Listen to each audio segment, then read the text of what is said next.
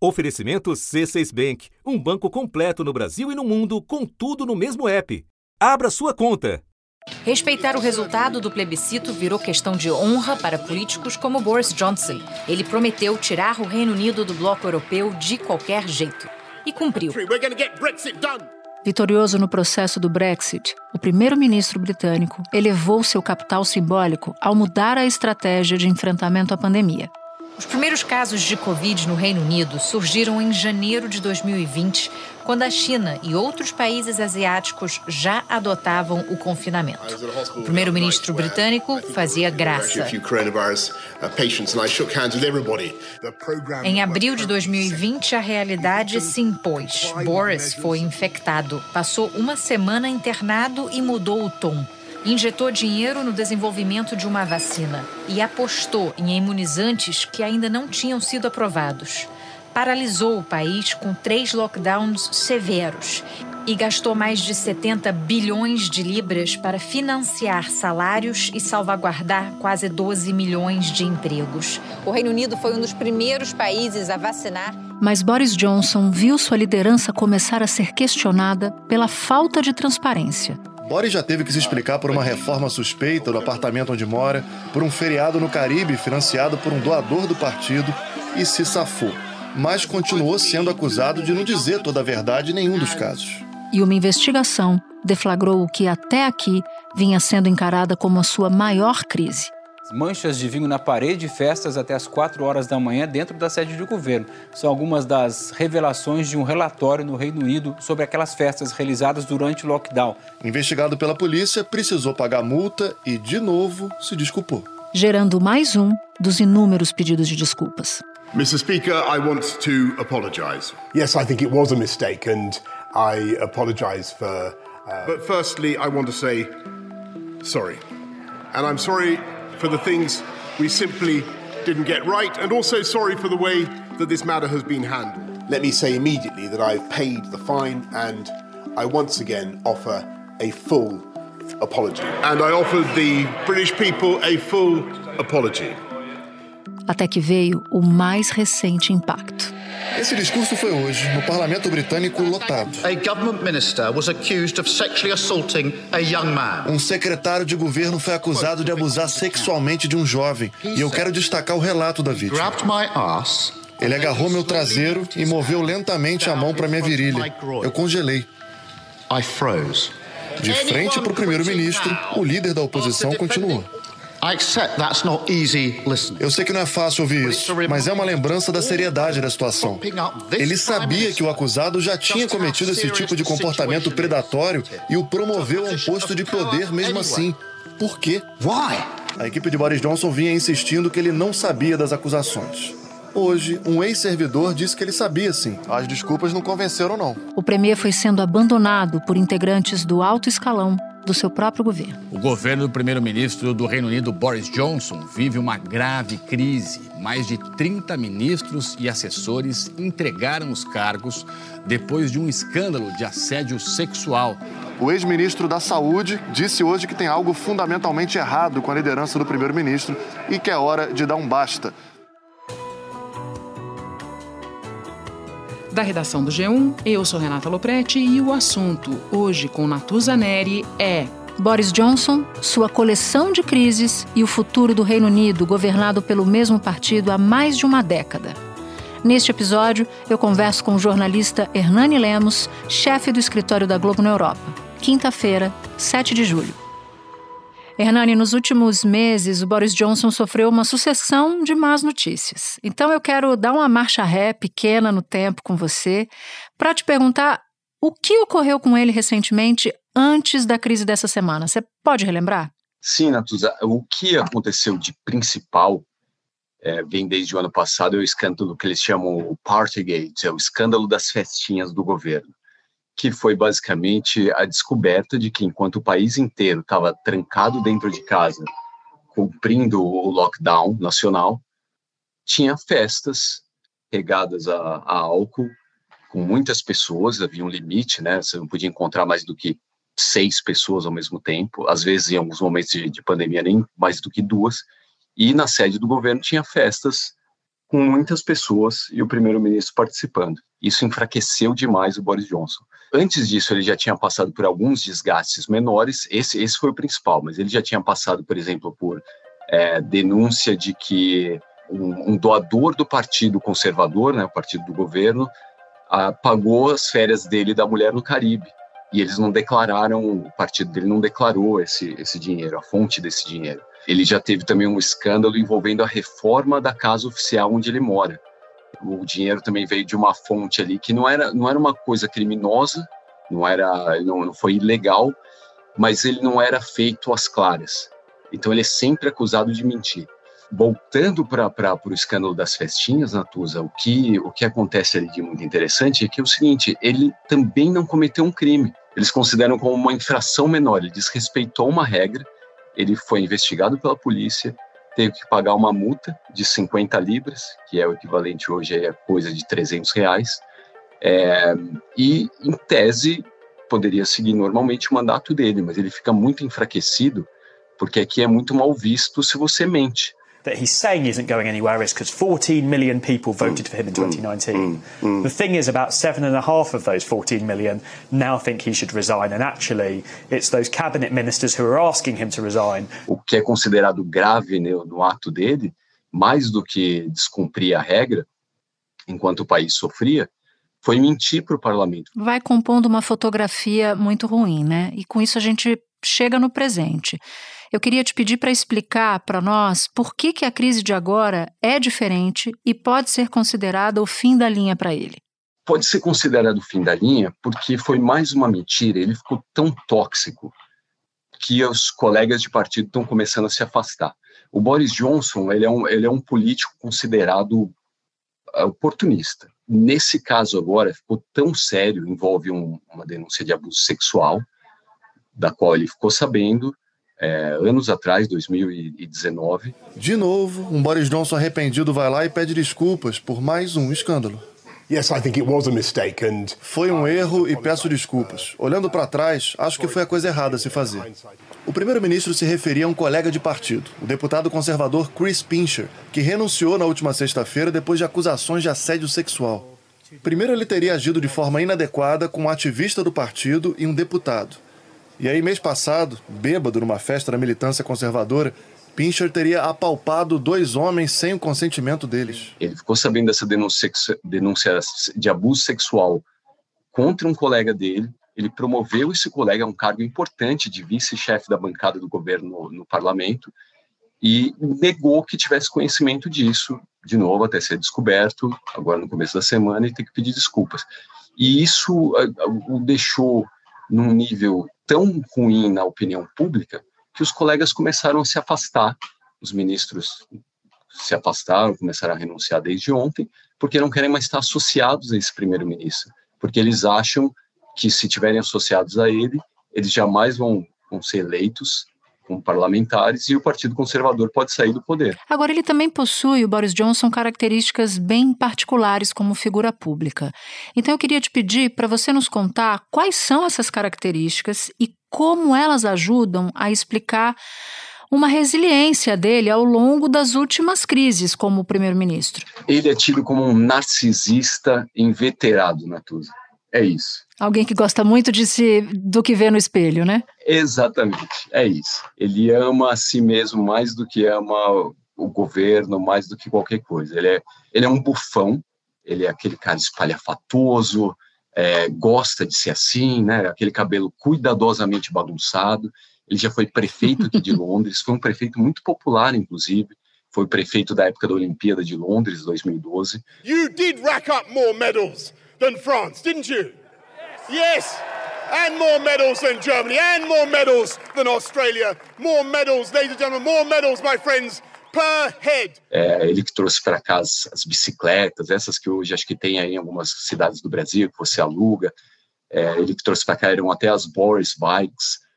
E, e ele é isso, ele é um populista. Ele é tido como uma pessoa que tem esse projeto de poder Natuza, se a gente voltar um pouquinho no tempo, ele foi colega de, de colégio do, antecessor, a antecessora dele foi a Theresa May, e antes dela veio o David Cameron. Os dois estudaram num colégio assim super tradicional aqui da Inglaterra. próximo aqui de Londres, e eram considerados aqueles garotos que, que iam dominar o mundo, da elite britânica, da elite inglesa. E o Boris, desde sempre, foi tido como essa pessoa que tinha esse projeto de poder.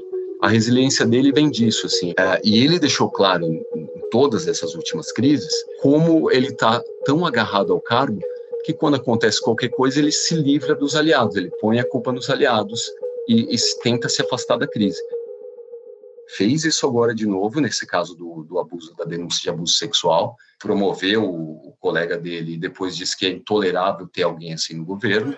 But frankly, Mr. Speaker, the job of a prime minister in difficult circumstances when he's been handed a colossal mandate is to keep going, and that's what I'm going to do. Colocou o porta-voz dele para desmentir na sexta-feira passada que tinha conhecimento desse caso e agora que, que veio à tona ontem a, a, que ele sabia de tudo, ele se distanciou, falou, não, as pessoas ficam falando essas coisas aí, tem que deixar eu mesmo dizer o que eu sei e o que eu não sei. Está perdendo o apoio de gente muito importante. Pode citar um caso mais, mais emblemático dessa, desse desembarque? Simplesmente, Natuza, os ministros que nesse momento cuidam das pastas mais importantes do governo.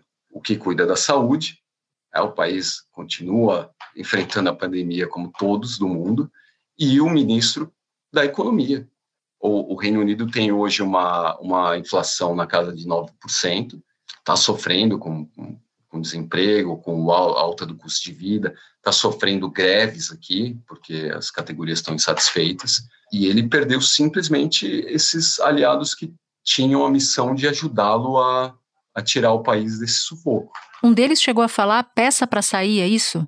Mais de um. O ministro da Saúde, o Sabid Javid, e o Rishi Sunak, que é era o ministro da Economia, os dois disseram, não temos mais confiança em você, não, não tenho como continuar e você precisa sair.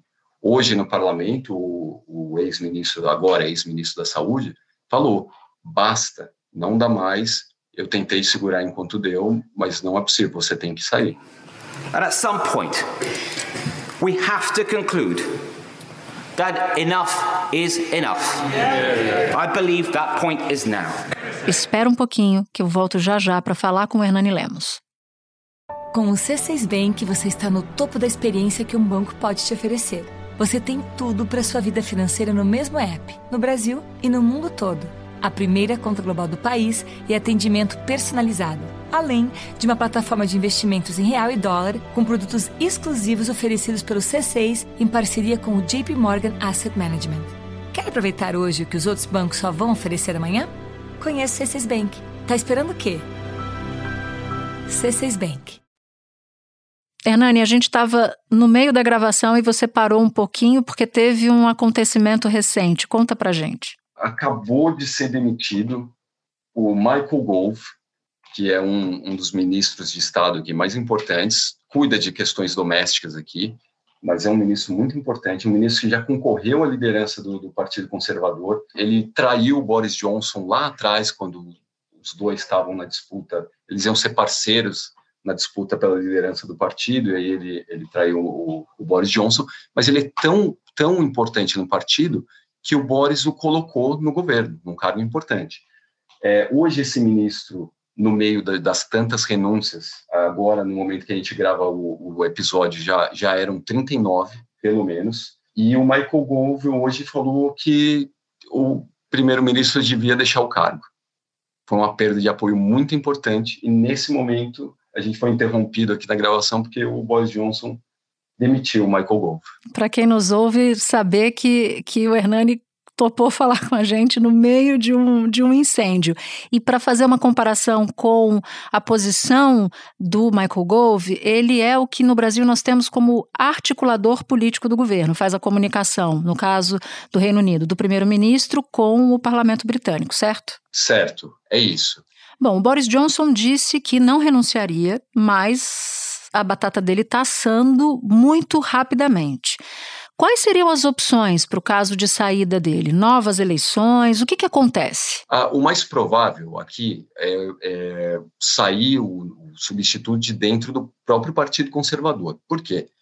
É um sistema parlamentar, a gente não elege, a gente, digo porque sou britânico também, né? nós eleitores desse país aqui, a gente não elege o, o, o governante diretamente, por voto direto, como é no caso do Brasil para presidente. Aqui a gente vota para o deputado, o país que tem a maioria absoluta no parlamento, que tem condições de governar, o líder desse partido é que vira o primeiro-ministro.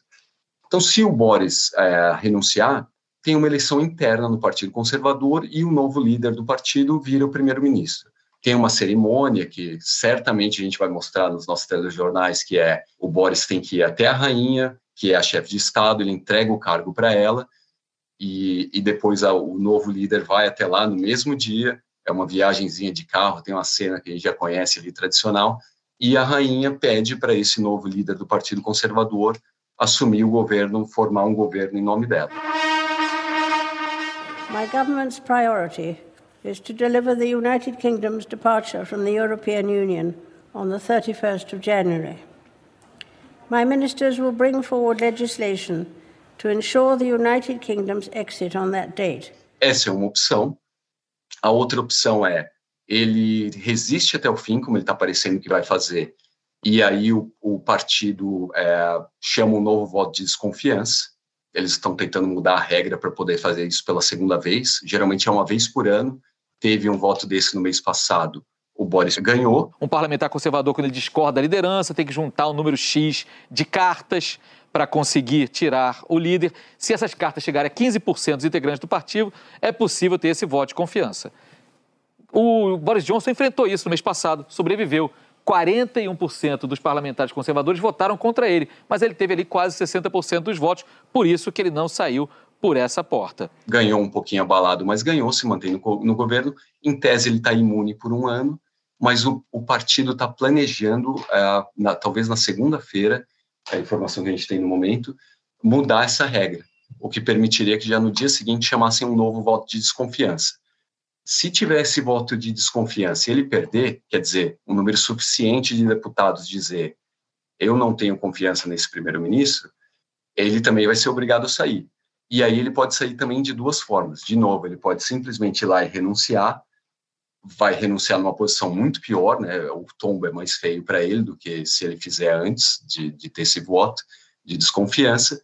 Ou ele pode, e aí o, o, vai o mesmo processo de eleição dentro do partido, mas ele pode também é, escolher colocar o partido em risco. Ele pode perder o voto de desconfiança, ir até a rainha e pedir a dissolução do parlamento e aí sim são convocadas eleições gerais antecipadas, que hoje estão previstas só para 2025, seriam antecipadas e o partido dele, conservador, pode até sair do governo. Isso é um cenário factível de dissolução do parlamento? Seria factível com outro primeiro-ministro. Com o Boris, tudo é imprevisível. O Reino Unido tem um histórico recente de primeiros-ministros que renunciaram diante de crises. Theresa May, em 2019, pediu para sair depois de perder apoio dos colegas de partido, inclusive de Boris Johnson. Em 2016, foi David Cameron. Nem chegou a sofrer pressão. Renunciou assim que o eleitorado decidiu tirar o Reino Unido da União Europeia, num plebiscito que ele convocou.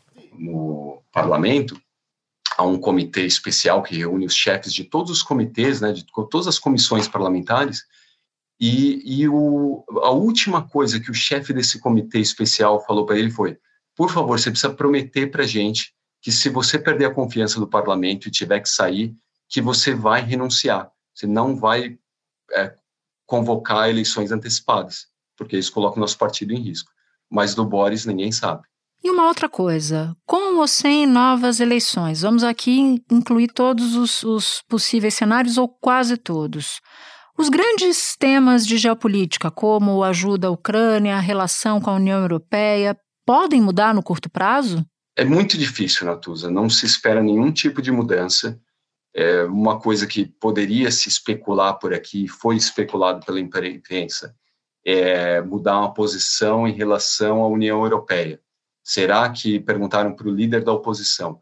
Será que se você for se candidatar, tiver uma eleição antecipada, você vai lançar uma plataforma de tentar voltar à União Europeia? E aí o líder da oposição falou: não, é, eu vou olhar para frente. Então, em posições, é, em coisas muito mais sérias né, e urgentes, como, por exemplo, a guerra, os partidos são unidos aqui. É, no combate à pandemia, mesmo a oposição cobrando duramente o governo ali como tem que ser, nas questões importantes de uh, tem que investir em vacina, tem que fazer lockdown e ajudar financeiramente as pessoas que não podem trabalhar, a oposição sempre teve em linha com o governo e a oposição dentro do partido do governo nunca foi forte bastante nesse tipo de política, é, a ponto de dar para a gente a ideia de que vai mudar a linha. Então, assim, o, o Reino Unido deve continuar na mesma direção independentemente de quem seja comandante nesse momento. Hernani, vou te agradecer muito só pela parada ali para pegar o mais recente acontecimento. Já deu para os nossos ouvintes terem uma ideia de como está a vida dos jornalistas aí, inclusive a sua. Então eu agradeço imensamente por você achar um tempinho para falar com a gente aqui no assunto. Não, muito obrigado a vocês. E, nesse momento eu falei 39, nesse momento já são 41 parlamentares que deixaram cargos no governo nas últimas 24 horas. E contando. Um beijo, Hernani. Super obrigada, viu? Beijo, obrigado. Bom trabalho para vocês. Até Para você também. Boa sorte.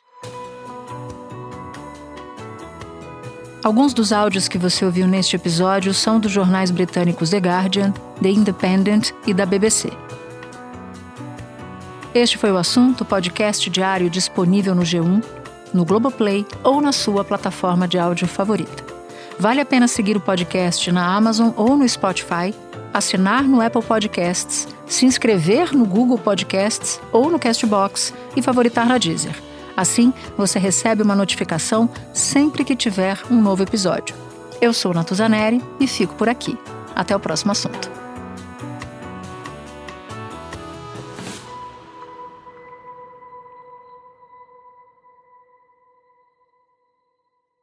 Você no topo da experiência financeira que um banco pode oferecer. Escolha um banco completo no Brasil e em qualquer lugar do mundo. Abra sua conta no C6 Bank.